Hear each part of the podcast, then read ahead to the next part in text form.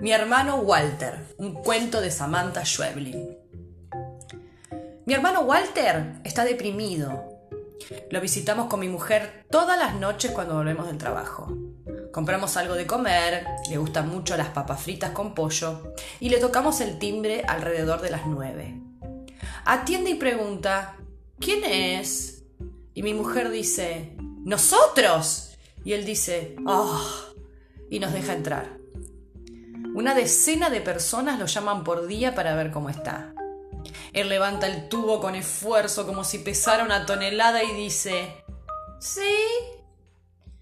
Y la gente habla como si mi hermano se alimentara de estupideces. Si le pregunto quién es o qué quieren, él es incapaz de responder. No le interesa en lo más mínimo. Está tan deprimido que ni siquiera le molesta que estemos ahí porque es como si no hubiera nadie. Algunos sábados, mi madre y tía Clarice lo llevan a las fiestas de adultos del salón y Walter se mantiene sentado entre cumpleañeras cuarentonas, despedidas de solteros y recién casados.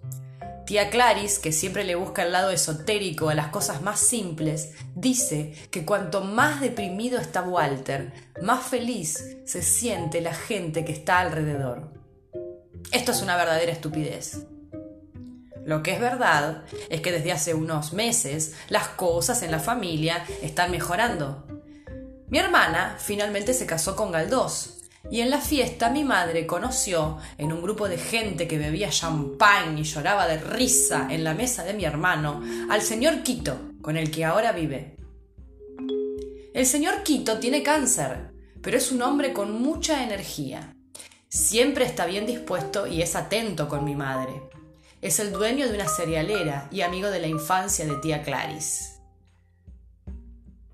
Galdós y mi hermana se compraron una granja lejos de la ciudad y empezamos a tomarnos la costumbre de juntarnos ahí los fines de semana. Mi mujer y yo pasamos a buscar a Walter el sábado a primera hora y para el mediodía ya estamos todos en la granja esperando el asado con una copa de vino y esa felicidad inmensa que dan los días de sol al aire libre. Un único fin de semana faltamos hasta ahora, porque Walter estaba engripado y se negaba a subir al coche.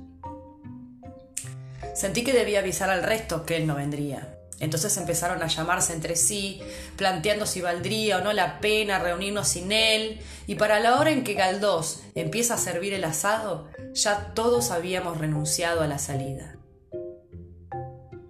Ahora, tía Clary sale con el capataz de la granja y somos pares en la familia. Menos Walter, claro. Hay una, una silla cerca de la parrilla que él elige el primer día que lo llevamos a la quinta, y de la que no se levanta. Quizá le gusta porque siempre está a la sombra. Tratamos de mantenernos alrededor para animarlo, hacerle compañía. Tratamos de hablar de temas más o menos superficiales, siempre con optimismo. Mi hermana y mi mujer, que se llevan de maravilla, comentan para todos las novedades de la semana. Y siempre hay ocasión para felicitar a Quito por los alentadores resultados de su tratamiento contra el cáncer, a Galdós por la creciente rentabilidad de la granja y a mi madre porque siempre la adoramos. Pero el tiempo pasa y Walter sigue deprimido. Tiene una expresión fetal, cada vez más triste. Galdós trae a la granja a un reconocido médico rural que enseguida se interesa por el caso de Walter. Pide una silla y se sienta frente a él. Pide intimidad y los dejamos solos un rato. Esperamos bajo la galería de la casa. Conversamos con disimulo, con nuestros aperitivos en la mano, hasta que el médico regresa de la sombra. Se lo ve conforme, seguro de sí mismo. Le digo que se ve joven, estupendamente bien, y él dice de mí lo mismo. Dice que Walter necesita tiempo, pero tiene fe. Así que el médico nos cae bien. Nos consultamos por teléfono en la semana y todos acordamos en que parece un gran tipo y lo invitamos a la granja con más frecuencia para afianzar el tratamiento de Walter. No nos cobra nada.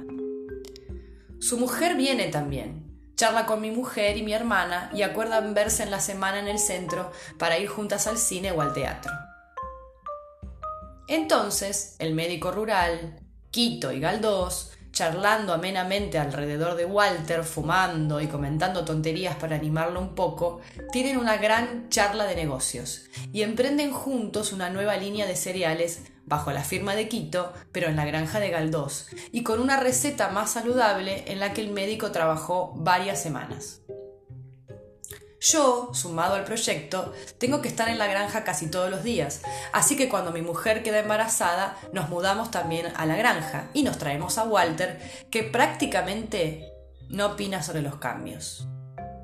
Nos alivia que esté acá con nosotros, verlo sentado en su silla, saber que está cerca. Los nuevos cereales se venden muy bien y la granja va sumando empleados y compradores mayoristas. La gente es amable. Todos parecen estar muy conformes acerca de cómo hacemos las cosas y el precio que ponemos por ellas. Confían en el proyecto. Nos mueve una energía optimista que sigue teniendo sus momentos de esplendor los fines de semana, cuando el asado cada vez más concurrido de Galdós empieza a adorarse en la parrilla y todos esperamos ansiosos con las copas en la mano.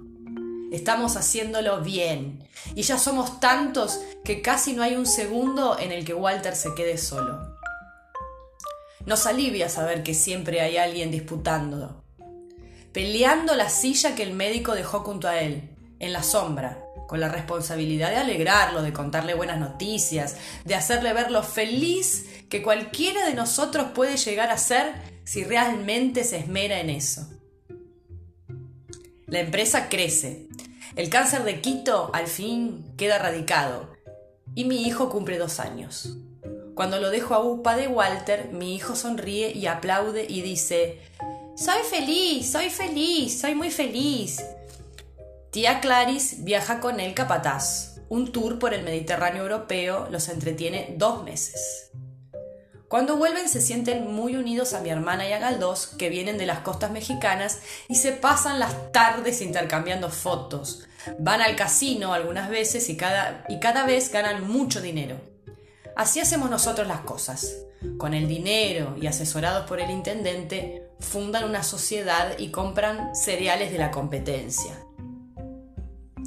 Para Año Nuevo, la empresa invita a casi todo el pueblo que rodea la granja, porque ya prácticamente todos trabajan acá, y a los mayoristas, y a los amigos, y a los vecinos, a todos.